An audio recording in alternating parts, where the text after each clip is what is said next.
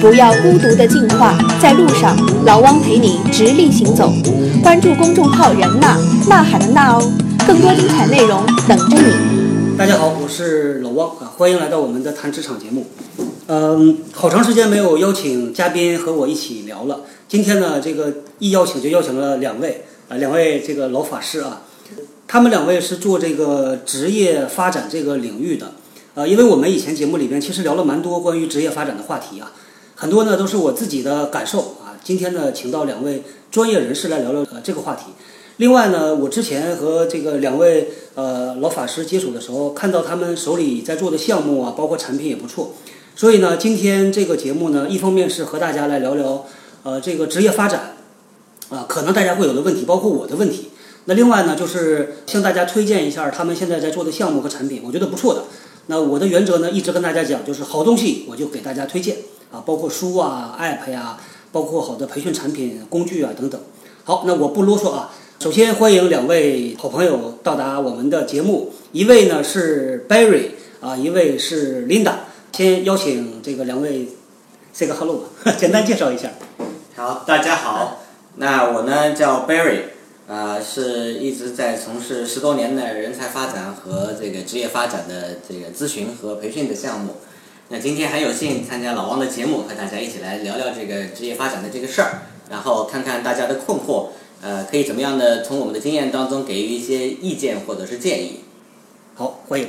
好，那个各位，我是 Linda。呃，我呢，过往的背景一直从事的就是各位又爱又恨的那个 HR，所以很多年的这个在企业里面，不同公司、不同类型，积累了很多，既站在我们的员工角度，也站在企业的角度的一些这个啊、算是一些好的一些心得，也想借着这个机会跟大家去分享一下。好，欢迎两位啊。Linda 和我其实啊、是同行，嗯，是 现在是专门做顾问了啊，做对职业顾问了。对的，呃，咱们今天聊这个话题叫做职业呃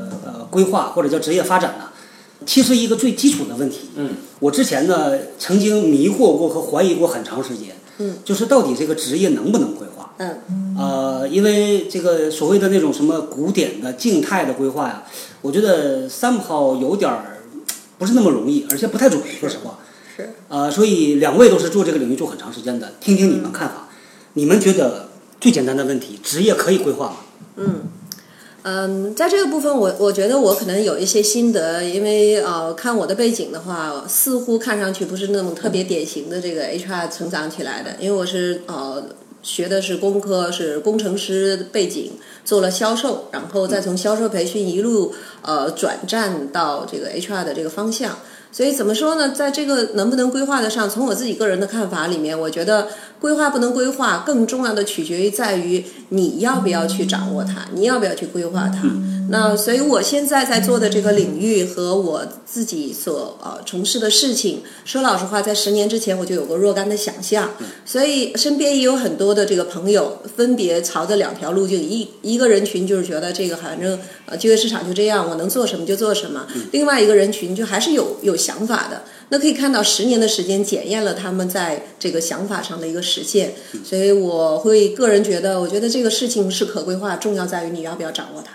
我的感觉是这样的，就是说，呃，职业发展的方向呢，或者是职业发展，其实应该叫职业管理，职业发展的管理这个概念。那么，其实在这个路径上面的设计感是很重要的。嗯，哎，只不过是说一定按照是不是这个规划的路径一步一步往前走，这个呢，随着我们的外部的环境和每个人的状态会做调整。嗯，那我非常建议大家都对自己的，比如说五年啊或者十年啊职业发展的大致的方向，比如说我想成为是吧，愿意帮助别人的这个行业，嗯或者我想走这个专业的路、专家的这个路线，你有一些设计。至于究竟落在哪一个工种，或者是究竟落在这个自己创业的模式，还是说我这作作为这个打工的角色，嗯哎，这个可以调整。 OK，回到刚才琳达说的，就是她自己做过工程师，做过销售，后来转 HR。那提到一点很重要，自己到底想不想要这件事儿，对吧？自己到底想不想去做？嗯，那这个听下来呢，其实有一些隐含条件的，那不是所有人都适合，对吧？或者是不是所有人在某一个时刻都适合的？嗯，用我们的话讲叫 readiness，对吧？哎，准备是不是准备就绪了？哎是听我们节目的很多朋友呢，其实各行各业都有，而且天南地北。是啊，比如说像有的人是做这个呃商场里边的导购员的，嗯有做售货员的，啊，然后有这个呃做技术工种的，也有不是技术工种，像有在葛洲坝做那个监理的，嗯啊，然后做那个施工的，嗯，啊，还有呃办公室小白领儿，这个很多嗯很多了，还有大学生，那是不是所有的工种或者所有的岗位都可以来规划？嗯因为我们谈到的往往都是小白领，对吧？嗯呃，那如果和小白领关系不是那么大的，就是属于蓝领，嗯是不是可以规划？这是一个问题啊。那另外一个呢，就是他在什么状态下可以规划？嗯，比如说我接触很多很多要毕业的同学、大学嗯生，那他的问题最简单就是很迷茫，嗯，那很迷茫很正常啊，嗯，所以他希望呢你给他一个很明确的方向，然后他就沿着这个买张票就上车了，他是打算这么的，那是不是就他那个状态就不 ready？嗯或者有的人工作一段时间之后啊，呃，就是还行，也不怎么太想，但是嗯一遇到什么老板对自己不好啊，压力很大呀、这个时候他又开始去迷茫，又开始想嗯了。开始开始吐槽是吧？先是吐槽开始，没错，是到了这个时候呢，他貌似又想去做这件事儿了，嗯，但是真正其实谈下来，好像他的意愿也不是那么强，嗯，像我们做教练的时候，有一个呃工具嘛，就是专门评测一个人他的准备就绪程度，什么重要啊、紧急啊、有没有行动啊之类的。是那在这个领域啊，在二位的专业领域，嗯嗯，怎么去判断呢？有人来找你，请你帮忙，嗯，你能判断出来这个人适不适合吗？嗯，我我觉得刚刚那个老王有有两个点，就是是我们接下来探讨里面的这个两个两个关注点。一个关注点就是到底什么样的类型的一些工作是可以去考虑去规划它的。那另外一个，刚刚老王也提到说，哎，到底什么样的状态，这个时候更开始应该是需要去更好的去，不管是规划还是说去好好的去盘点自己的这些事儿了啊。那我在第一个问题上，我我会更愿意用这样的方式来去把它去解读一下啊。嗯，更多规划的不是工作，更多规划的是你在做这个工作的这些人的这样的你的方向。所以，所以有很多大家看过这个，不管是鸡汤还是什么的，什么什么送送货员成长成了什么，或者是那实际在我身边是有这种真实非常真实的例子的。我曾经在这个著名的这个快销体系去工作的时候，其中的一间的这个非常大的管理三千多人的这个呃厂啊工厂的这个 GM 这个总经理，他是当时呃在二十年前的时候是老板的司机啊。那成长成来，大家一听好像很懵，说这这怎么会变上去呢？这个有心和无心在里面是很核心的一个关键。所以回过来说，哎，我们有一些蓝领的一些这个人员，他到底对自己能不能，也就换句话说，他人生是不是就到蓝领就结束了？没错，啊，没有，还有没有其他的这种选择的可能？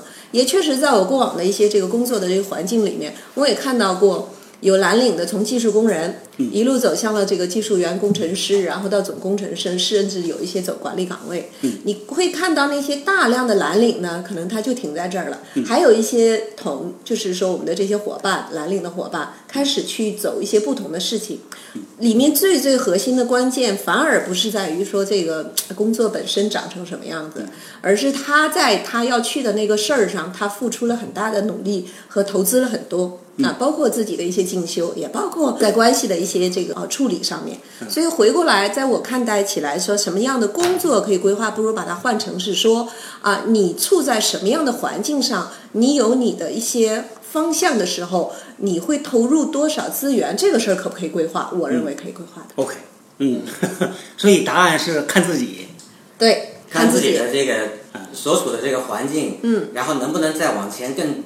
走一步，嗯，让自己的整个的生活条件啊、自信心啊、成就感，嗯比是仅仅做我日常的枯燥的这种繁琐的工嗯作更强一些，对这个很重要。对嗯所以其实每一个人都有一个满意的点，比如说以前他一个月赚三千块钱，是哎，他经过努力赚到五千块钱，嗯他觉得差不多了，挺好的，这个时候他就停在那儿了，嗯对吧？嗯但是有的人可能还是不满足，嗯就像前两天王健林说那小目 标，啊 小目标对，对嗯对于他来说那是个小目标，对于很多人来说那就不是目标，不对用去想。对所以呢，说到底还是个人的意愿，对吧？他的驱动力强还是不强？是在这个职业生涯管理这个话题上面呢，我们经常会走一个弯路，叫做听别人的故事，觉得特别美，嗯，完了就想照搬或者复制到自己的身上。嗯，其实这个里头有很大的一个差别。嗯，我当做是一种这个自己的心灵的这种震撼呐、洗是涤呀、呃，这个呃解压啊，这个可以。真正在谈到自己规划的时候呢，还得围绕着说我是谁，嗯，哎，然后呢，我自己究竟想做什么，我身处的这个环境是什么，再来做这个设计和规划，这个会更加靠谱一些。嗯嗯啊，那我自己有经验的就是我们碰到那么多的个案，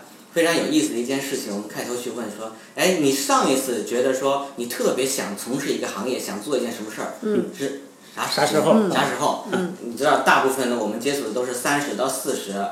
这样的一个个案，说虽然说。在这个公司里面都还挺有成就的，但他回答这个问题的时候蒙圈了，大部分是小学时候，哎，这跟我们教育体制有关。我们初中啊、高中啊都想不到说，就淹没在题海里了，想不到说我究竟我原始的那个冲动想做一件什么事儿，嗯，在哪儿？哎，他没有探索过，没有仔细想过，或者以前有，后来忘了。嗯，比如说以前想做人民教师啊，或者人民警察等等，嗯这个其实是一个很好的种子苗子。嗯，但在一路的这个发展的过程当中，就慢慢的淡化，慢慢的淡化，到最后自己也不知道想做什嗯么。那到大学毕业之后，或者这个职高毕业之后，就选择了能挣钱的那个职位，来钱快的那个工作。嗯没错没错哎嗯就非常的快。那么其实，在谈到说，你不管是蓝领工人也好，还是白领工人也好，其实很重要的一件事情就是，我们会发现做的比较成功的啊，像做厨师的也有做的非常开心、非常成功的，自己一连锁店啊等等，哪怕做美容和美发的，做这种这种呃这种这个快销的啊，哪怕甚至做一些这样直销的，那么他自己都有很多的成就感，是来自于我真的很喜欢这个行业。嗯，然后在这个角色过程当中，慢慢的再从啊、这个专业型的啊、嗯例如说我从厨师开始，然后呢到厨师长，嗯然后或者我想经营一家餐厅，然后或者我想经营一个连锁的餐嗯厅，哎等等，他就开始去思考自己。哎，这个是很重要的一个前嗯提，就准备度和不准备。你没有准备的人，他其实是会有一个区间区隔在那个地方。嗯，其实很多人是落到那个状态，就是不好也不坏，嗯，就是不满意，但是不满意是很明确的，嗯，但是至于要不要变，这个很多人可能就没想清楚了，嗯，好多我看做行政的啊，因为特变别要明付显出代价的。没错，啊我接触过几位，可能有三位到四位朋友了，啊、在各种性质的企业里边是男的，嗯，做行政，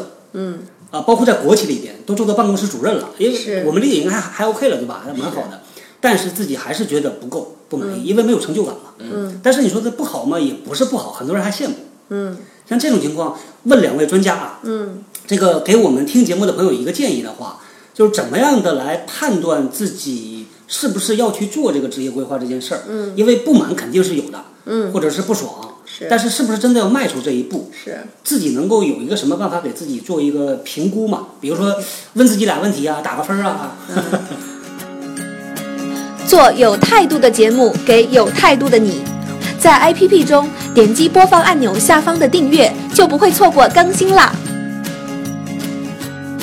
这个事情的话，我反而会这样子来考量啊，就是实际职业规划并不见得一定是改变现状。嗯，有的时候职业规划里面代表了是说去接受现在和接受自己，嗯，去接受一些东西。那我们会在这里面实际上有一个很核心的问题，就是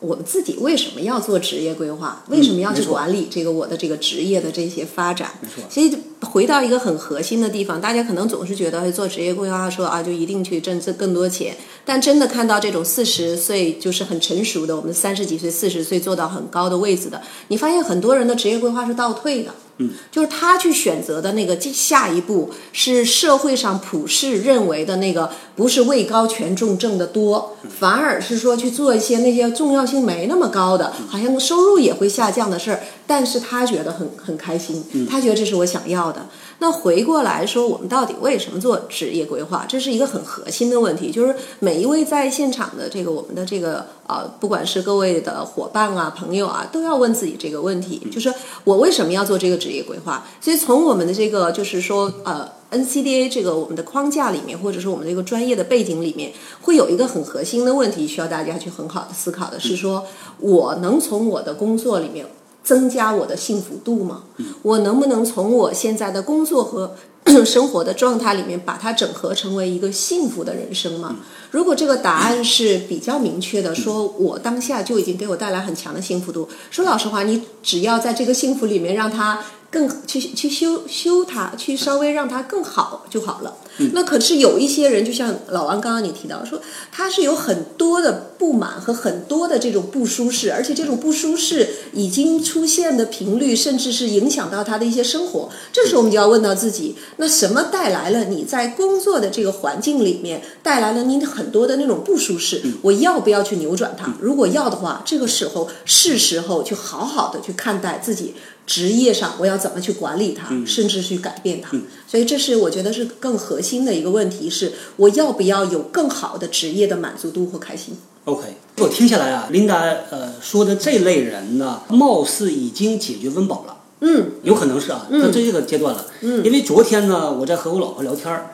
就是她在和我们家小汪的呃好朋友的妈妈们聊天儿，他们家是租有两套房子，租了一套出去，就是她的房子一个月租三千块钱，嗯然后我们就聊什么呢？说上海现在很多大学生毕业一个月赚五千块钱，六嗯，千块钱算是不错的工作了，对今年越来越低了，就对算是不错的了。对嗯但是他自己租套房子就三千块钱，再加上其他的费用，其实不光是攒不下来钱，可能还要家里再给补贴一点儿的。嗯，那这就带来一个什么问题呢？我想我们很多听节目的朋友也是这个状态，嗯，就是先活下去，对，尤其是毕业之后，是其实对他来说，可能找一个呃价钱还 OK 的工作就已经很满足了。嗯那这个时候就是生存和幸福到底你要哪一个，对吧？嗯，那是不是意味着听刚才琳达讲的，是不是意味着呃，在毕业之后的前三年、前五年没达到温饱的时候，嗯就先不想，嗯，或者是有个什么更好的办法去、去做这件事儿？因为很多人这个轨道上去之后啊，他就被惯性推着，就像 Barry 说的，他就不想了，因为下一个有经理的职位等着你，你再做两年还有个总监的职位等着你，你就会沿着这个轨道一直、一直往前跑，但是有可能越做越不开心，嗯然后到了某个阶段，呃出现这个焦虑的状态。对，其实，其实这个话题真的是很现实，特别现实，特别是像二线或者农村，这个考到上海啊、北京啊、深圳啊这些大学毕业，那么其实家庭条件并没有那么好。嗯那有一份能够在一线城市工作的这个机会，那立刻先抓住。那对于我们来说，这个准备度呢，其实应该在职业的这个这个生涯管理的设计上面，应该叫有一句话，以前我们经常唱的叫“时刻准备着”。啊，哎 得 得得有时刻准备的这个这个概嗯念、这个心态在，要不然的话，就算机会将来放在你面前，你都可能第一个看不见那是一个机会。嗯没错，那第二个，其实，在竞争当中你也抓不住这个机嗯会，因为我没有办法在过往我的每一步的这个工作经验当嗯中提炼出来说，证明我向我的老板或者新的雇主证明说，为什么我可以嗯，干更强的、哎，更这个说得好好的这个，说得工作好，哎，嗯他没有准备的时候，他就变成是一个非常随性的啊、没有规划的这样的一个。嗯多两千块钱就过去了。哎，他在当时他在温饱的时候，他可以多两千万块钱就可以过嗯去。可是过去的时候，其实大部分人真正的是这样子的，真正的心态是说，给你两千块钱，你能拿住吗？比如说从三千到五千，嗯有六个、七个、八个人在竞争的时候，凭什么是你？嗯哎这个就是机会留给有准备的人。嗯对，我觉得在这个事情上，呃，我就讲一个非常非常真实的一个，我我在呃曾经之前的公司有带过团队里面有带过一个小朋友，那之所以说他是小朋友，因为九零后嘛。那么有一个很重要一点，他在进入我的这个团队的时候，他是非 HR 背景。为了能获得这样的一个位置，他接受的代价是他做 temp，他做、嗯他做这种临就时嗯是临时的这个雇员，或者是叫做合同制，就只有很短的时间。为什么呢？他原来背景大家看上去哎觉得哎挺不错的呀，嗯上海非常好的学校毕业的财务背景，然后做的也是财务工作，嗯可是他现在用一个非常短的合同换来他能转身 HR 的这方向，为什么呢？他又说了一句话，他说：“哎呦，面试的时候就说，他说哎我你能面试我，他说他自己都很惊讶。然后另外一个题目，他就说，他说我是真的不爱去做这些跟数据、跟票据打交道的。我特别喜欢的那个时刻就是公司办活动，因为他那时候呃在这个一个协会里面的这个工作嘛。他说公司要办活动的时候，我都是举手，周末加班儿过去去帮着能去做点协调啊什么什么去工作，就觉得特别嗨。然后他就自己去有了这样的认识。那回到这个问题里面，会有一个什么事儿呢？就是我们都同意，大学生在刚开始去进入职场的时候，更多的是被选择，而不是没说错我来选择。那也就是我们常常说先先就业再择业。那可是有另外一个点，就是如果我在就业的时候，我所进入的那个方向和我进入的那个领域和我想去到的那个大方向有背道而驰的话，您的时间实际是浪费的。嗯，而且浪费产生的那个成本，并不是用几千块钱的工资差就能补回来。有的时候你会发现，甚至我身边的有一些小孩儿，呃，硕士毕业了，然后跟我讲的时候就。啊、会去聊说，我后悔了，我早知道不应该读硕士，为什么？跟我同期毕业的，呃，大呃大学毕业五年之后，他硕士那时候才毕业两年嘛，五年毕业的那个啊、大学的同学已经做到经理了，我硕士毕业两年，我那时候才只能算是一个哎呀主管了不起了，就也就这个位置。他说我我读这硕士图什么呢？所以只是拿这个小的这个东西来回回顾。那如果我们来去大学生进入一些这个领域或进入一些，如果我们也仍然没有太好的想法或者是一些思路，而去随意的进入的话，你那个前面的时间就是浪费了。嗯，然后你再重新调转船头，你想进入一个你特别喜欢的方向和圈子的时候，你要花费很多的时间，付出很多的代价来获得这样的一个机会，而这个机会在你是大学生的时候，你相对获得的可能性还高一点儿。所以现在很多企业在招的时候，包括我自己去进行校招的时候，都会去有一个很重要的面试问题，就是你有什么方向啊？ 哎，你以后想有什么职业的规划？你有什么想法？我们听到很多学生的啊，虽然说的很漂亮，但是传递出来含义就是我是党的一块砖啊，党往哪儿搬往哪儿搬，哎，我你给我做什么我都能做好，我对自己还是有自信的等等的。我们听到这样的情况的时候，说老实话啊，我们都会默默的减分。为什么？因为我们很担心的就是这个孩子根本不知道自己不喜欢什么和喜欢什么，真正进入到工作岗位，怀着过高的期待和过于乐观的想法，他做不好，然后他做的不爽、啊，半年甚至啊一年半年的这个时间就走了，那对组织来说这个很浪费。可是对员工来说，你这一年半年的时间你也很浪费，你要重新进入职场。我对大学生朋友的这个呃建议或者是看法是，即使你没有太多选择的机会，可是你仍然可以按照你的一些很明确的方向，例如说，我就爱去做这种一些跟活动有关系的啊，或者什么的。那我去在进行工作选择的时候，要么我就侧重这个公司的类型，一些快销啊，或者是一些做这个奢侈品的，可能它活动就很多。那你如果进行一个传统制造型的这个公司的话，活动可能就会很少。所以去做这方面的一些这个呃一些提前的一些设想，也能够去帮助你更靠近你自己的职业的方向。所以职业生涯早期呀、就是听下来，越早一点儿阶段，你越做这个计划，想清楚自己要啥，可能是越有价值，是吧？对，而且得让自己的思路宽一点。我这就有一个现实的例子。那我有个好朋友，他儿子呢从英国毕业回来，读的什么呢？读的财经的硕士，啊，财务分析啊等等。那么我们就会发现，这个孩子回来之后呢，他其实这个本身他个性非常时尚，嗯哎，都是非常 hip hop 的这种感觉。可是他又在好像做了一份这个财务的工作，挺严谨的，看上去对这也挺不格格不入的。嗯那父母第一想法都是什么呢？父母第一个想法说找个四大吧，对啊，德勤啊，是吧？对吧？这些公司去做，可是孩子并不是那么的开心，或者是有意愿。嗯，后来我们就结合他自己的兴趣点和他的这个工作的能力，他的擅长的工种，其实工种的环境两个还是不太一样的。嗯所以我们后来这个年轻人他特别热衷的这个呃学求职的方向是什么呢？是时尚或者快消行业，符合他对于 fashion 的这个追求。嗯，他喜欢在这个环境内工作。嗯，他这个环境内他有个工种叫财务啊、财务分析啊，或者是做这个财务出纳，甚至是嗯，那么他在这个环境里面又能够体现他学成的。这个技术，嗯啊、这个专业呃，算对口。同时呢，他整个这个环境又符合他的这种个性的需求，嗯，所以在在找的时候，其实还非常的很有意思。所以每个人啊，对自己是谁，想要什么，呃，在目前的当今当前的环境之下，你能够做的选择又是什么？得想想，嗯啊，要么呢，你就是有一个非常强的家长，嗯，叫拼爹嘛，啊，这个也也可以，啊。那第二个呢，就是你呃有一个非常好的导师，嗯，啊，不管是外部的还是那个学校的，哎、能够给你一些指导、一些建议，这个用我们的话讲叫高人指点，贵人相助。 没错，是最怕的是什么呢？最怕的就是我们通常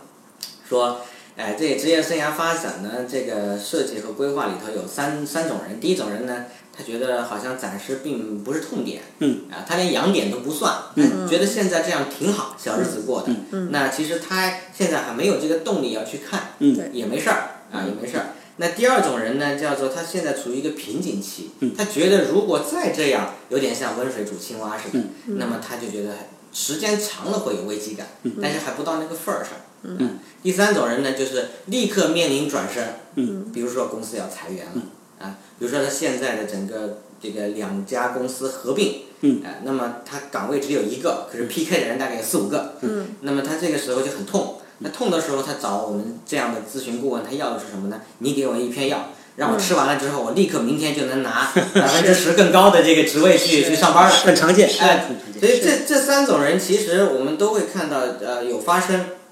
那么对大家来说，我们把职业发展的这个规划，应该当做是一个长期的一个保健的项目。嗯。哎，它应该是说，在你比如说按照月啊，每一个月自己都经常会思考思考，自己是谁，然后呢，在你自己设计的这个方向上做的咋样？嗯。哎，然后你自己可以下一步可以怎么走？它跟健身房还有点相似啊，有点像，哎，有就是这点像。个像。最怕的是我们现在有很多年轻人说这个健身很 好，我这儿设备很齐全，我还有各办种个卡卡，嗯办个卡吧。哎，完了办完卡之后呢，去健身房回来以后说你去干嘛了？呃，去看看。那你有没有那个这个上器械啊？有没有请教练呢、有没有走课程嗯啊？有没有踩单车啊？没有。那么就很奇怪，是不是？你去健身房的目的是为了减肥，或者是让这个体格更好。可是你办了卡，它不等于你自己身上真长出块肌肉来。对于年轻人来说啊，他最手里最多的其实是时间，嗯，所以他对于时间的价值，我觉得是低估了，是严重低估的，嗯，他觉得可以慢慢再找嘛，像先就业对吧，然后再择业嘛，是呃，包括很多小的细节，呃，像很多年轻人租房子，嗯，租房子呢，他宁可住的舒适一点儿，他住在郊区，嗯，然后每天他花两个小时单程在路上挤地铁，嗯，这个背后反映出来一个心态或者叫一个心智模式，嗯，就是他根本不把时间当回事儿，他宁愿拿时间来换钱，嗯，但是他换的这个钱是远远不值的，是根本不对等的。嗯，包括找工作也一样，是他根本不去想，觉得有个工作就行呗，对，慢慢再找。那这个最后立足点呢，其实就是到底他自己想还是不想，嗯，他是不是把这一步迈出去，对吧？嗯，听我们的节目啊，也许是几万人听，最后有那么几个人，我觉得这就很好，嗯他就是 这一步，有人工作不了。不想要你就得不到。老汪和喜马拉雅联合推出的喜见轻课，碎片的知识，系统的学。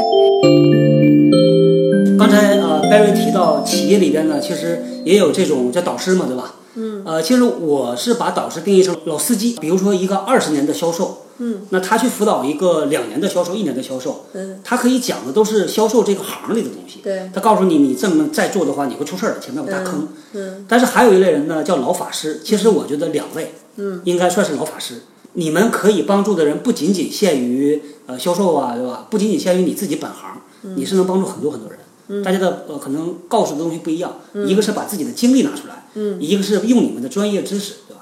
对，那这两个这个方式在你们看来啊，呃，各有什么好处嘛？因为你们可能更多的是做这个专业的咨询服务的嘛，嗯嗯，比如说我是一个大学生，我工作刚两年，我也想去做这个职业变化了，嗯，我是找一个老司机呢，还是找个老法师呢？嗯，OK，好，我我简单来去回应一下这个事儿啊，就是确实现在就像前面 Barry 也提到说，我们不少看过不少人的成功，然后也看过不少的一些故事，不管是从一些这个这个书里面，还是从一些这种网络的一些啊这种软文里面去拿到。那到底什么样的情况对我是有所帮助？我们大家也有会有另外一个发现，你会发现啊，这个社会转化和变化的这个速度啊，远远超过于十年前。就十年前，可能它的稳定性可能还可以变成一个场景，也许它几年都都还能应用。但现在按照它现在的这样的一个市场情况，呃，这个翻新和去更迭更迭的速度非常快。那回过来，我身边有非常多的这个老司机，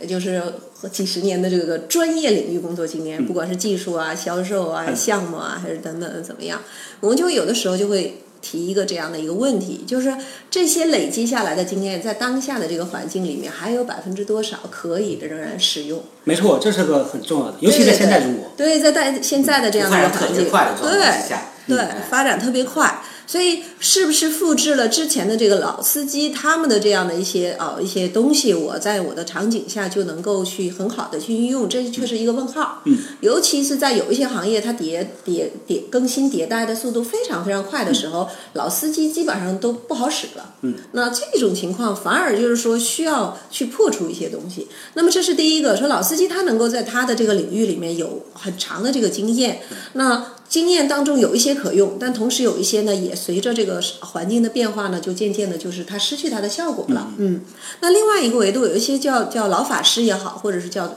那呃，它的更大的模式是在于呃，我在我自己的看法里面，它能看到更全盘的一些东西。嗯，啊，更全盘的东西是结合了当下经济也好，或者等等，他对工作世界的熟悉程度很高。就换句话说，虽然现在新兴的，包括 BAT 出来了也很长一段时间，但对于没有进入这个行业的这个朋友来说，BAT 里面到底是干什么但是的？很好出于的好奇，很好奇，嗯没错。然后这些东西我如果没有机会进去，我得只能从这个知乎上听。啊，知乎上写了一些，然后发现啊，写的妖魔鬼怪的，呃，什么样的都有，有骂声一片的，也有这个赞声一片，觉得自豪的不得了的。然后再换，有一些行业已经被颠覆了，嗯啊，那这个行业原来的东西基本上现在就是已经被完全颠覆了，已经出现了一些新东西，甚至这新东西你根本在外面找不到。所以有一些人群他有更全盘的了解，他能分享到一些信息，但这个信息同时他又不叫标准答案，嗯，就不像是说有一些老司呃老司机的这个维度说，哎，销售你就应该这么做，你就应该第一步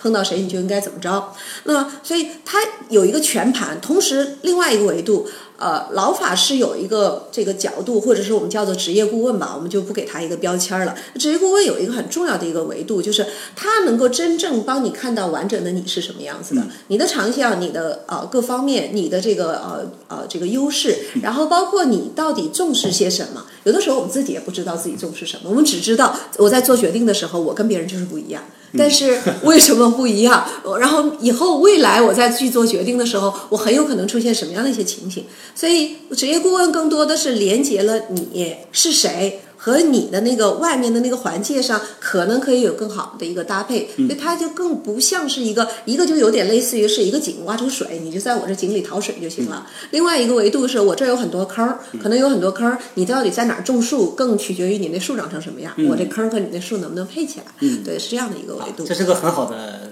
解释。嗯，比 是喻。我觉得老汪你说的那个老司机啊，跟那个另外一个老法师老法师嗯这两个都都很重要。嗯，哎，就例如去驾校的时候，得有个老司机教你怎么开。 嗯是哎，这他有套路。嗯哎，这个，呃，他会先教你什么是这个交通法规，呃嗯，能做什么，不能做什么，嗯，啊，怎么玩熟这个这个起步啊、离合啊等等这些哈。嗯。那么在其实你一旦进入这个真正的熟悉了这个工种或者工作内容之后呢，哎，完了还有另外一个老法师呢，其实是导航的作用。嗯，因为老司机不能解决你想去哪儿，没错，导航有，嗯，你自己得自己很明确，你最终你想去哪儿，你可以定说短期的，说一年，嗯，也可以定稍微长一点，三年、五年，嗯，但这个导航它会通常给你几个选项，是不是？对对，这条路和那条路，哎，对，但每个路走法不一样。嗯那有的时候我不想上高速，因为它避免收费。嗯。那有的时候我就要上高速，因为我想快。嗯。哎，每个路的代价是不一样的。嗯。所以这三条路到四条路，导航给你推荐的，你还得自己选。嗯。老司机教你带呃带入门，教你了技术经验传授。能够上路，哎，能够上路，哎，是那最终还是你选择走哪一条路，嗯才符合你个性的。啊，这个比喻我也很喜欢。 是是，这是我们看到的。我们呢，就是比较怕的是什么呢？因为别人做了一个职业发展顾问，觉得他挺好的，我也要去做一个，嗯这就叫非志愿个案，这一种内在的比较的心态。对还有经常我们会因为朋友比较多，孩子比较大了，等嗯到高考了要考选选志愿，是，那么我们跟孩子一聊，家长急得不行了。我们跟孩子一聊，孩子就觉得说，我其实我想的挺清楚的，就爸妈不愿 意，非得拉我来跟你聊一下，是吧？其实这个叫爸妈着急，然后把这个这个这个呃意愿啊强加给孩子身上，啊，这个叫非志愿客户，嗯，啊，用户。那真正的志愿的呢，他自己得开始有琢磨了。哎，他有一些地方想不明白，不管是他自己想要什么，还是外部的环境究竟哪一个更适合他啊，还有碰上了，手上拿五个 offer 的，选哪一个呢？哎，这个也碰到过，啊，对，哪一个更适合我？大家总想在现在就选一个我二十年之后都不用愁的 offer。嗯，哎这是这事儿这是 impossible，哎 impossible，谁谁也没法保证，是吧对？就是之前咱们这个电台啊、广播啊，都是这个有文广系统来管的。那现在还出现了喜马拉雅，还有这么多多样化的节目可以给我们选，也就是是这几年的事情。嗯嗯哎，非常变化非常快。 在企业里啊，除了这个老司机之外，经理和下属去谈职业发展，嗯，和一个外部的顾问去和这个员工啊去谈职业发展，这个帮助会有什么差异吗？对。实际这一块儿，真的说说实话，因为我又两之个都有前两个身份都有，对，一方面我也在企业里，我自己也带团队，然后也去鼓励或者是要求我们这些这个经理们跟他的员工去谈。另外一个身份现在又开始有这个顾问的身份，从即使去考虑在企业里面的那个场景回想的时候，有一个天然的一个身份的一个带来的这个差异，嗯就是跟经理去谈的时候，大家还是会比较在意的是，我去呈现的那个东西是我经理想看到的，嗯不要因为谈了这个东西以后，让我老板觉得我有二心，嗯啊然后或者是觉得我这个不够忠诚，或者是心太大了、心太高了，或者是就是他会带有很嗯有顾虑强是吧的一些顾虑和一些没错局限性去跟我的老板去谈。我所呈现的，甚至是说展现出来的那些想法，更多的是评估了老板的喜好了之后，嗯去适当的拿出来。当然，也有一些员工，他也会说我我就跟我的老板去能够开诚布公谈到比较这个，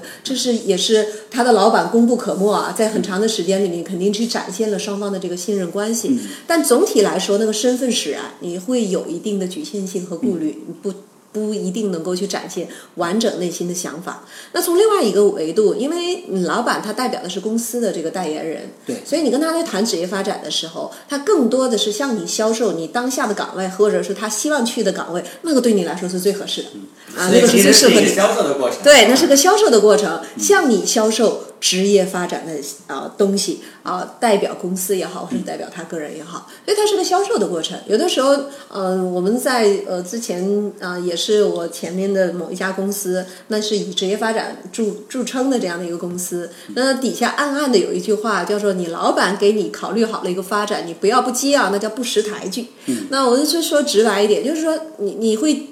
看到说哦，公司对对我挺重视的，那我应该要这个 appreciate，或者是我很感谢的这个重视，所以我就会接接受啊，或者是去啊 take 这个这样的一些这个建议。而换过来说，啊，从第三方的维度呢，他那个身份会去除掉，就是他不是特别的为为某一方说话，他更多的还是为一个成功来说话，到底什么样和什么样去配合来更好，所以他的身份会带来有些，即使在技能程度上看上去。呃，未必见得一定就是在天上和在地上，可是身份上也会带来一些差异、一些不同。这个比较好理解。那么，呃，对于公司这个角度来说啊，嗯，能够带来什么不同的价值？外部的顾问没法给到的呢？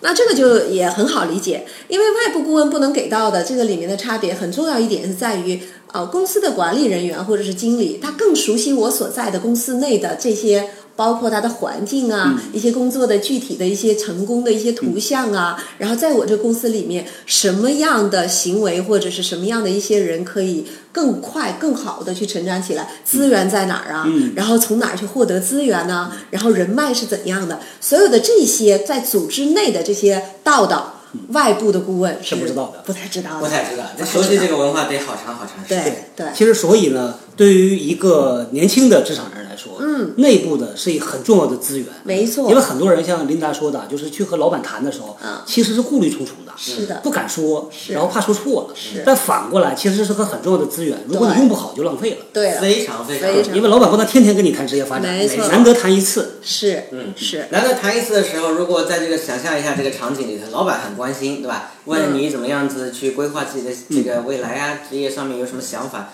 呃，自己没有准备好，没错，没这是想很多的，就这嗯对支支吾吾，又嗯变成是没错党要我搬砖，嗯没那老板错觉得这孩子是这年轻人还没啥想法，是那就放先放一边吧。是那资源永远倾斜给那些想法很清晰，然后呢，公司又想是发展的，哎又没被错明确沟通过的那没些错年轻人。没错，对。所以这个我我有很真实的一些例子。那你像组织里面平常做这个，大家就在线的朋友啊，去基本上你们可能知道或者可能不知道，组织在背后暗暗的也在做一些什么人员的评估啊，哪样的一 些嗯这是就是我们的 HR 干的尖兵啊，这个 HR 和我们的这个管理人员一起干的活儿，就是基本上公司里面那些员工啊。都被已经盘一遍了，就是说嗯三六九等，嗯369咱不一定说非得分组等出来，但是好的那些已经被公司都已经就是贴上了，啊这一号、二号、三号等等的。那回过来说，我们在做完了这个事儿以后呢，就是抱有很高的期望，包括公司，包括你的这个管理人员，抱有很高的期望，就是想着说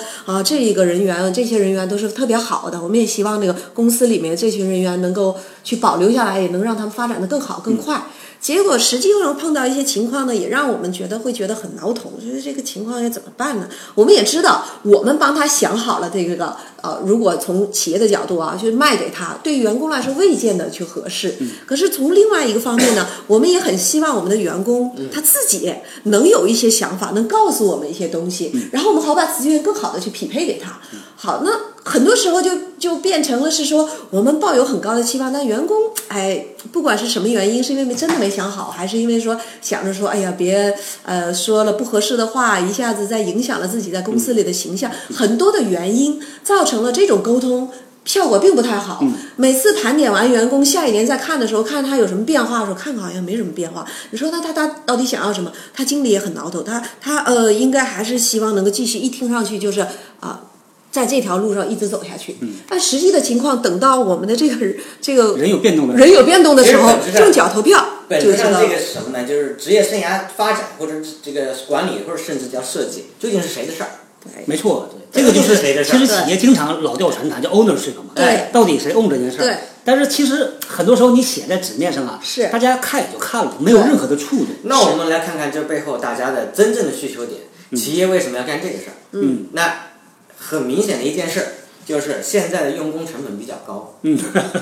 没错，用工成本高了之后呢，他同时也想塑造他自己这个雇主品牌嗯经济环境不太好嘛，哎，他就把就专注修内功，他做他的雇主品牌啊，嗯他做他的人才的盘点啊等等，他其实是想内部给予一些机会，嗯让内部的人可以更好的去成长。第一个成本这是逃不掉的，是。那第二个呢，也能够去告诉所有的这个我们的员工是在我们公司是有机会的，嗯我们并不都是那种空降兵的文化。嗯。那第三个呢，其实内部提升上来了，他对于这种客户满意度啊，他对于工作的熟悉度啊，其实是相对来说效率会更高一些。对对那外部招聘进来的空降进来，它有一个适应期啊。叫做生不如做熟嘛。其实反过来，用生不如用熟，嗯没一个错道，理嗯这。是企业的这三个出发点、啊，有虚的，有实的。嗯，那第二个，作为这个员工的这个出发点呢，其实我们更加希望员工自己，不管你当下有没有立刻给你的机会，嗯那其实自己应该要做一些梳理。嗯，啊，甚至是说我都是会建议我的个案跟你的直属老板能够做一次沟通，关于我想要什么。嗯，哎，老板不见得每一个人都是非常的这种关心啊、关怀啊、支持，但老板同时他也是有这个叫老司机，是不是？嗯，他也有一些经验，他有一些他的看法。嗯，哎，当双方有机会能够在这个上面去沟通的时候呢，嗯，其实会慢慢的。周围的人啊，企业的人都会形成这个一个判断，说怎么样才能够让你用得更好。嗯，那我转过头来，身份角色变化一下。如果我是老板，如果我的员工们都能跟我谈谈他自己他未来的想法是什么样子的，哎，他觉得现在他的长处是什么，然后他想干哪些这个方面的活儿、工作啊，特别有兴趣，特别擅长，特别有成就感，那我其实挺开心的，无形当中帮我梳理了一下，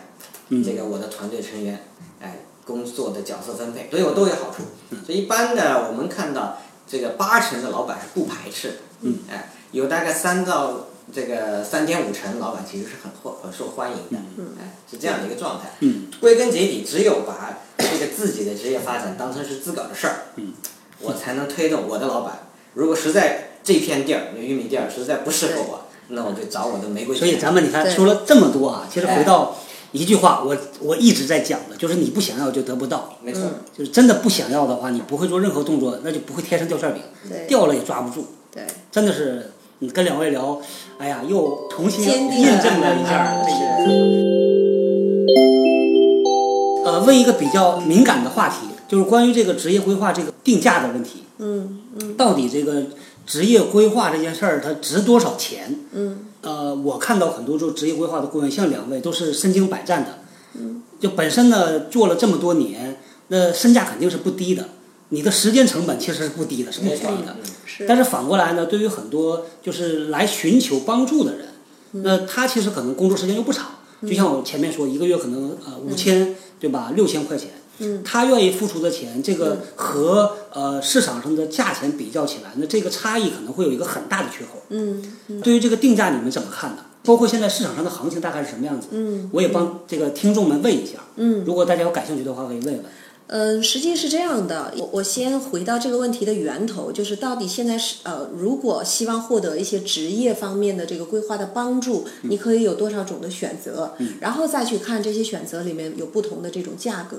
首先第一种，你可以通过一些呃未必是一对一或者是非常私教式的这种方式，咱说。同样是健身，就像 Barry 刚刚举的例子，健身我可以跟跟小班儿，嗯，我也可以选一对一的私教，甚至我有贴身的顾问，这个都有，就嗯也可以根据自你学资源，看哎，也可以自学，啊对吧？我自己在家里对着个 Seven，我也可以去、去进行健身。那在这个维度上的话，有一些这个不同的这种这种角度，从自学的角度，大家会有一些啊、书籍也好，或者帮自己更好的去理清自己。我相信有很多朋友已经在这么做了。然后再往上一点的话，可以说，哎，跟个跟个小班儿吧。那它更多的是说能够针对性的。对于某一些常见的一些场景去做一些整理和梳理，去看好自己，所以这有这种一些这个叫做工作坊或者是一些这种小班，然后再往上的话，就是我跟这个啊职业的这个顾问进行一对一，更多的是去解决我那些非常过往从书上或者是从知乎上面找不到答案的，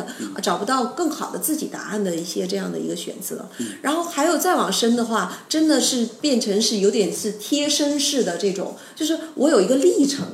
我可能有一个阶段性的事儿，这事儿未见得是一次就完全搞嗯定了，可能它经过了一个历程，所以这几个的话，它都会有不同的这种市场定价。又要回到一个价格上来说，自学的成本是最低的，没错，对，嗯，免费基本接看近，书也行，哎看书也行或者对看这种现在微信上的文章，没错哎有些人他对对自己能有启先发。推荐两本是书，先推荐两本书，有没有什么比较好的书推荐一下？对，嗯，在职业生涯发展这个领域里面的话，其实呃，这个比较多的书还都是比较文化的。所谓的文化呢，就是理论性比较嗯对强，。比较学嗯术啊，的，这是现在比较流行的一个书呢，对推荐给大家，叫做《我的降落伞是什么颜色的》。 OK 哎，可以去参考一下。你我可以的有降落伞是什么颜色哎，它也可以这个有一些小的自我测评啊，这样的一没个错工具在里头， OK 可以帮助自己了解。是会比较简单一些，有好一谢谢一定的趣味，对，说到那个价格的话，其实就像呃 Linda 刚前面讲的，听节目也是一种自学，嗯啊、那么自己去呃有一本书啊、作为自己的参考也很好。其实像周围的这个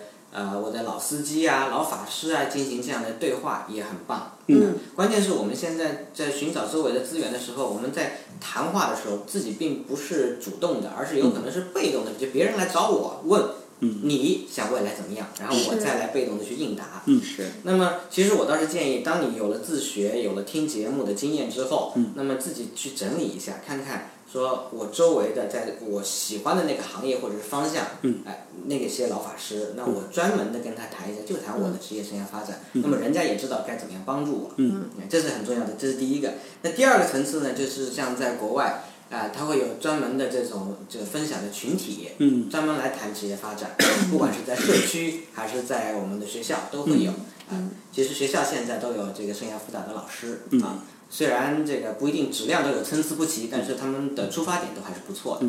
价那格 么价格的话，一般像分享或者是培训的话，基本上我们会看到大概在五百到八百呃人民币一个人呃一个人一天的这个时间。哦可它也有这种专门的这种呃训练营啊，它收费的价格会不太一样。是那现在市场上还有一些是针专门针对于大学生如何能够快速找到工作的，那简简历啊或者面试技巧，也有公益在做的，那良莠不齐，但我很难评价。大部分的这个、呃训练营的价格有可能会在两千到四千到五千都有可能，对嗯啊，大概是一个月两个月的这个阶段哈、嗯。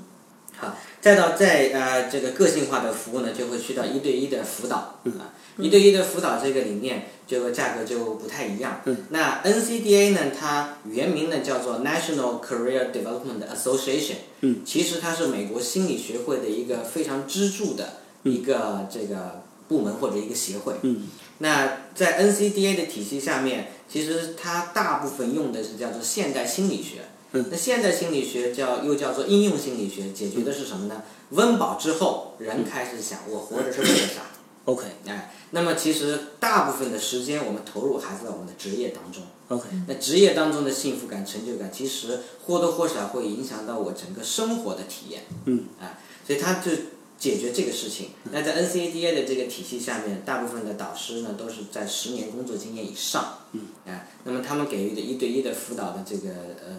通常在美国是大概在两百五十美金一个 session，呃，一次大概一个半小时左右。两百五十美金乘以六了，对吧？啊，对，有点在一千块钱左右，其实不便宜，有点也因为很多时候它是跟心理学放在一块儿的，嗯，啊，它兼能做一些心理的辅导，它也能做职业生涯发展和规划的一些辅导，啊，这个是比较中位置。嗯很好笑的是，我们去年和前年都做了很多大学生的调研，嗯有的人愿意付 五块钱，啊五块钱，嗯哎还有的五块钱做什么？做一对一的。做一对一的，嗯哎，就想听一下啊嗯，这个，还有一些人呢愿意付一个月工资，嗯大概在五千左右，哦，是吗？嗯这个差异大了。差异非常的大。嗯对，啊，对于年轻人来说的话，其实我更多的建议是说，结合大量的自己的自我学习，嗯，哎，然后呢，再加上啊定期的身边的老法师或者老司机的对话，嗯，哎，然后再有一些专门的这种培训的课程，其实这个成本会比较低，然后整理自己的思路，嗯啊，慢慢的再去啊，让自己的这个设计意识更强一些，嗯那么，除非等到是说非常重要紧急的关口，嗯，那你需要一对一的服务，那可以，好，那呃，说到这个事情呢，我就要跟大家来推荐，就是我今天邀请 Linda 和 Barry 过来，因为他们有一个比较好的产品，呃，我也看过了，也体验过，我觉得很不错，所以呢，今天是要推荐给各位的。哎，呃，你们这个产品现在只在上海做对吧？对，嗯目前这只个在在上海目前只在上海。那对于外地的朋友，可能就没办法呃兼顾到了啊。呃，来说说你们这个产品吧，这个产品表现形式应该就是个课程，对吧？呃，其实说产品的话，得说我们究竟是做什么的哈。嗯。其实我们现在在国内呢，跟 NCDA 一起合作，我们的公司的这个这个平台的这个名字呢，叫做 Career Partners。嗯。那我们希望成为我们的用户他在职业生涯发展上面的伙伴。啊、嗯但提供的服务类型呢有好几种。那一个呢是，如果你是人力资源专家，哎、嗯你教练辅导的这个顾问的话，那你想能够替别人去提供服务，嗯提供辅导的服务，那么我们就授证你成为 NCDA 认可的，嗯哎、这个职业生涯规划师和辅导师，这是一种。嗯那第二个，如果你个体自己就是想要去理清楚我究竟现在是什么状态，我下一步该怎么走，嗯那么呢，我们会有两种服务。那第一个呢，就是其实我们会有一个叫做职业生涯发展的动力引擎，嗯这个一天的公开课，嗯，哎，那么我们会在这个公开课中帮你梳理出来非常清楚你现在兴趣特长啊，你的职业价值观，嗯以及结合你自己非常特别的工作的环境，嗯啊，你是工程师还是刚才说的这个监理哈、嗯还是你是人力资源的，还是财务，还是一个行政，嗯，那么在你自己的工作环境当中，怎么样子可以做得更好、嗯更优秀，然后如何去把握未来可能会有的机会。嗯，这个是小班的对吧？这个不是一通对一嗯常是小班，哎，然后最后呢是一对一的这个服务，可以通过电话的辅导，或者视频的辅导，或者一嗯对一。如果我们在同城的话，他也可以呢提提起这个这个申请。嗯其实对我们来讲，我们希望能够啊、呃通过这种线上的平台，可以让更多的年轻人和用户能够受益。是所以在未来的规划当中，不仅仅包括线下的啊，例如例如说外地的或者是远程的，我们希望能够通过像十四天呐、十八天的这样的训练营的方是式，哎、也能够让大家通过远程的授课，把自己的规划做做好。 OK 是，你们现在这个课程一般来听的都是什么样状态的？嗯，呃，这个职场人，现在阶段的话，大家会知道，既然是哦，它是一个工作坊或者是一个公开课来的这个选手啊，就比较起自学的选手，他的那个动力和动机要更强。嗯、所以我们在这个实际上的话，举几个例子，他会有一些这种工作三五年面临到。想做转型，嗯，想有一些变化，或者是说觉得现在的状态、现在的这个领域让自己觉得不够满意的，嗯，那也有一些情形是说我这个呃进入职场刚进入，可能一年多，但我觉得我选错了，啊，然后或者是说我我不知道我选错没有，但我觉得我长得慢，啊，我想长得快，我想能够更快的进步，同时也有一些当中。超出我们预料的，我们本来的预期可能这个人群会多一点儿，但实际上我来了一些五到十年的这个啊这个时间段的这样的人群，那他们更大的带来的是说我生活上有一些对我有一些要求，公司有一些 relocation 啊，或者市场有一些机会啊，你说我是我是看还是不看呢？我现在家里有一些，所以他那个需求的程度的话，映射到这个人群上，真是说老实话，差异还蛮大的。嗯，可是一共同验证了一个地方，就是都是希望能够追求在工作的维度带来的那个更大的那个满足感和开心。 OK，那嗯这个课程解决他们什么问题呢？其实我们最想能够去解决的一个问题呢，其实分三步。第一个了解我是谁。嗯。哎，这个可以通过一些工具，甚至我们还可以设计一些表单，让他自己啊，在他自己的周围的人脉圈当中去收集一些反馈。啊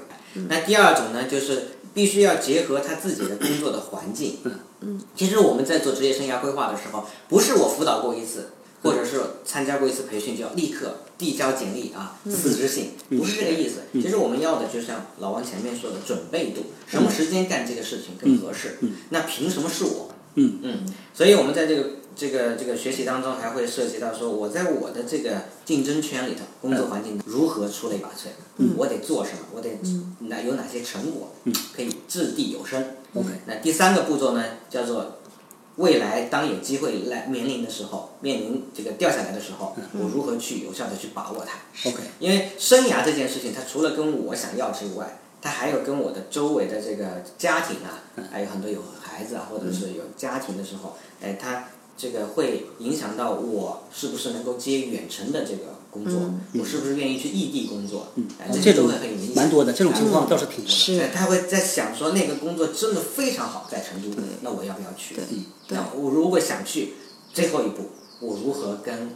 公司去进行嗯沟通、谈判谈判？对 吧？那我你想让我去，我该做出什么结果你满意的？是但是我也有我的条件，比如说我的家庭、我的孩子、我的就学，我嗯的这个孩子上学、老婆就业，对吧？等等，都会在一个 package 里面进行沟通。不管结果是什么，至少我努力过。是对。这是课程内容。对，所以课程上如果用一句话来总结它的成果，就是让我们的这个伙伴们能够通过这样的方式来建立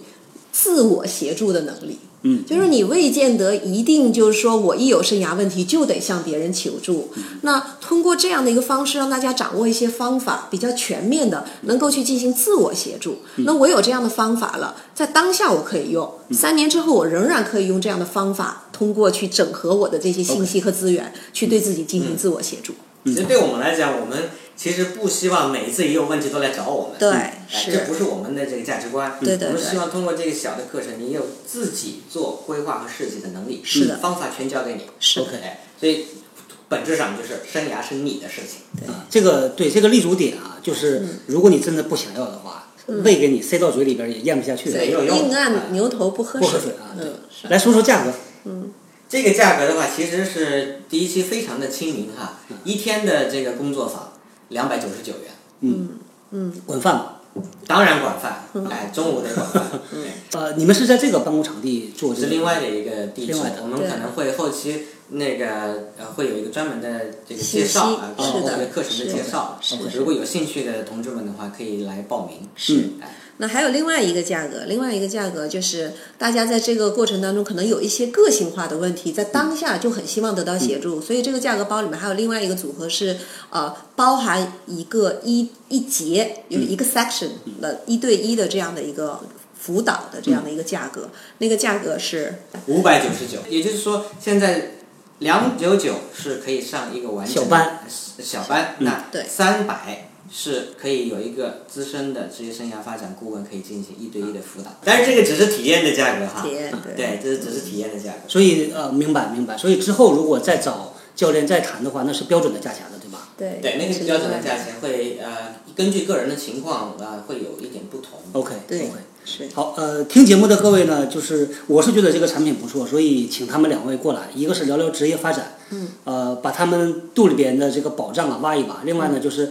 这个产品我觉得不错的，跟大家推荐一下。嗯，呃，我在大概呃俩礼拜前吧，国庆节之前，我过来听了一天，我觉得还是挺好的。嗯，所以我是亲自的这个体验了一下，特别感呃谢，验证了一下，要特别谢谢你们。对，市场上现在很负责有的，挺多的这个职业生涯的各种的课没程，错其实对大家可能都会有各样各种各样的帮助。嗯那但是我们呃，因为非常强调质量哈，嗯因为 NCDA 它这个组织就有一百多年的历史，专门做啊、呃职业生涯发展和管理。嗯啊、那么我们的一个很强的一个价值观就是我们要希望能够去帮助你自己有能力做自己的生涯发展的咨询和设计，这是我们的初衷。是我到时候约两位再录一期，专门谈谈这个就是 NCDA 这个事情本身。好啊，嗯好，可能稍微学术一点啊。到了那一期的时候，嗯，啊，这一期我们就针对这个呃职场的年轻人吧，职场新人，我们之后拉一个微信的一个临时群，嗯，呃，如果呢大家对于这个课程本身感兴趣，你可以是外地的，你也可以是上海的，是只要你感兴趣，你就可以加入到我们的呃微信群里边来。对，那我们在礼拜天，就是下个礼拜天节目发布之后的找一个时间，然后我们来请两位来给我们这个、来做一个分享，啊嗯，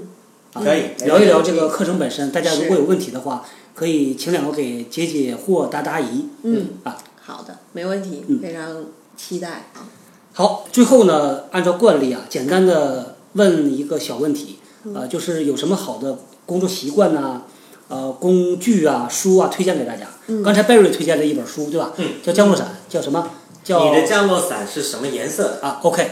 Linda 呢，有什么好的工作方法或者是工具推荐吧？嗯，对，呃，会有一些工具，实际上这是我们在这个课程当中进行啊，我们的这个一天的工作坊里面进行使用的。那呃，跳出说，如果我不参加，我做一个自学方面的一个选择，我可以建议大家去呃去了解一下，有一个能够帮助你找出你更好的一个你在工作当中的价值观的一个工具，它叫做这个施恩的职业锚。嗯那么大家有兴趣可以去了解一下。那个人的建议是说，你可以适度的去。大致的去做一些呃，这个对自己的一个呃自我的一个评估，去了解到原来我在工作当中特别喜欢和不能放弃的东西是什么。嗯，所以这样的一个工具也是其中一个能够帮助自己在工作里面有更好的一个梳理的一个工具。嗯，嗯，职业锚是个很好的工具，四十道题还比较简单。嗯，而且还有本书。嗯呃是的最近他那个新版的书刚出来。对啊、我第恰好八是版、第七版、第八版，对我恰好我的发一现个你好的价朋友值，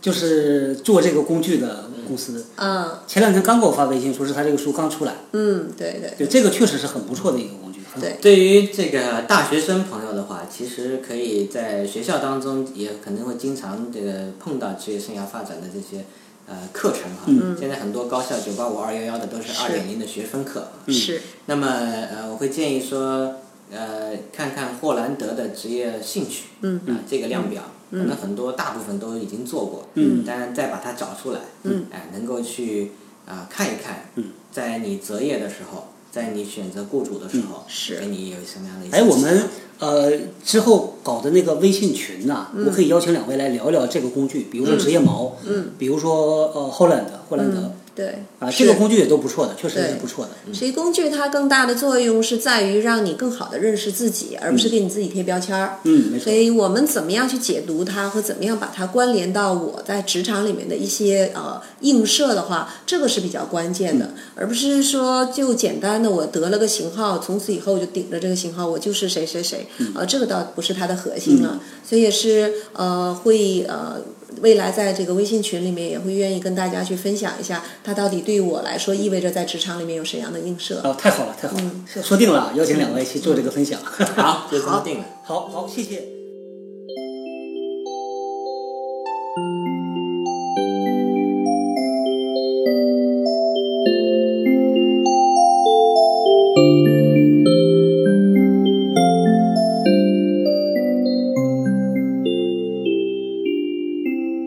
好，这期节目做的时间非常长啊，这个超过一个多小时啊。和 Linda 和 Barry 呢，其实聊了更长时间啊，但是东西太多啊，我截掉了一些。那感兴趣的朋友呢，可以在我们的呃微信公众号里边呢回复“职业”两个字，给大家看一下啊、我们今天这个话题的一些整理材料啊，包括还有一些没有谈到的资料。那想参加我们啊、这个临时群分享会的同学，可以呢加直小娜为好友啊，这个我就不啰嗦了，大家都比较熟悉了啊。呃，之后呢告诉小娜说你要参加这个活动啊，之后我们把你拉到我们的这个学习群里边。那到这个礼拜天的晚上，也就是我看一下，十月的二十三号啊，我们会邀请琳达和 Barry 啊两位来给大家做这个分享啊，来聊一聊这个呃关于职业发展的更多的话题。同时呢，呃也会介绍一下他们呃在做的这个产品啊，就是这个培训课程以及它相关的一些介绍吧。好，那最后时间呢，还是留给我们啊、在线的三门收费课程啊。简单的说呢，现在啊、我做了三门课程，一门是关于面试的啊、一门呢是关于呃职场的核心能力，叫职场能力方程组，还有呢就是关于职场维权的，给大家讲一讲那些企业里边不会和各位去讲的硬知识啊。如果有这个感兴趣、有需求的同学，可以在呃喜马拉雅电台。用“喜见轻课”啊这四个字啊，找到刚才提到的三门课程，喜欢的喜啊，看见的见，轻松学习的课程啊。好，那今天呢就和各位聊到这儿啊，我们下个礼拜继续聊，拜拜。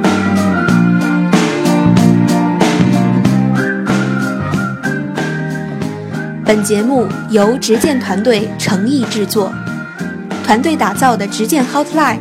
也可以通过人纳公众号一键进入，已经有超过两千名的小伙伴加入，在这里，让真实的职场人解决你真实的职场难题。